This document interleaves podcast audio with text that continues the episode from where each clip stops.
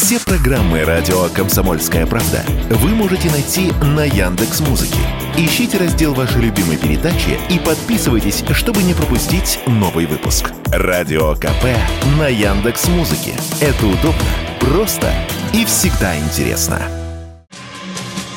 Ученые сообщают о масштабном сокращении морского льда вокруг Антарктиды. Его площадь упала до рекордного за 44 года наблюдений уровня, сообщает Guardian. Это уже третий антирекорд с февраля прошлого года, когда площадь окружающих Антарктиду льдов сократилась до 2 миллионов квадратных километров. Теперь же ученые сообщают, что их площадь 1,79 миллионов квадратных километров. Пространство растаявшего ледника оценивается как две Танзании. Таяние ледников в Антарктиде грозит грозит повышением уровня мирового океана, глобальным изменением климата, а также оно повлияет на существование биоорганизмов. Кандидат географических наук, заведующая лабораторией геоэкологии МГИМО МИД России Наталья Рязанова рассказала радио «Комсомольская правда» о причинах этого экологического процесса.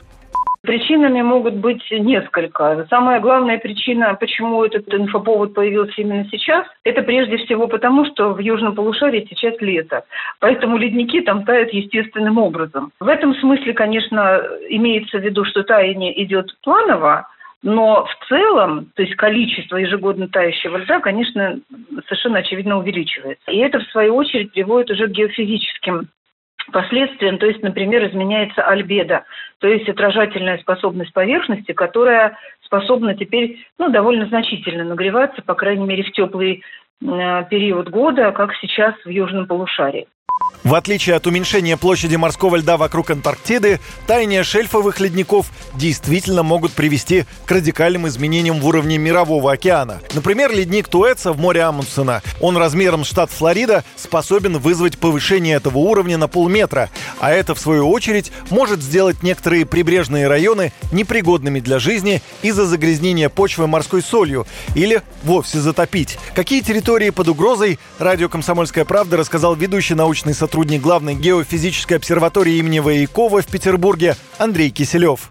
Материал, который я видел, это модельная оценка, насколько поднимется уровень океана в обозримом будущем вот за счет потепления, ну и как следствие таяния ледников. Там говорится, что в самом неблагоприятном случае к 2150 году подъем воды в Мировом океане составит 140 сантиметров по отношению к началу этого века. Это значит, что идет угроза совершенно реальная маленьким островным государствам в океане, соответственно, некоторым низинным территориям типа Нидерландов, ну, по названию понятно, а, допустим, Венеции, нашему Санкт-Петербургу, допустим. Правда, у нас есть дамба, поэтому сам город, вероятно, окажется все-таки защищенным, а э, вот окрестности по Санкт-Петербургу в какой-то степени пострадают.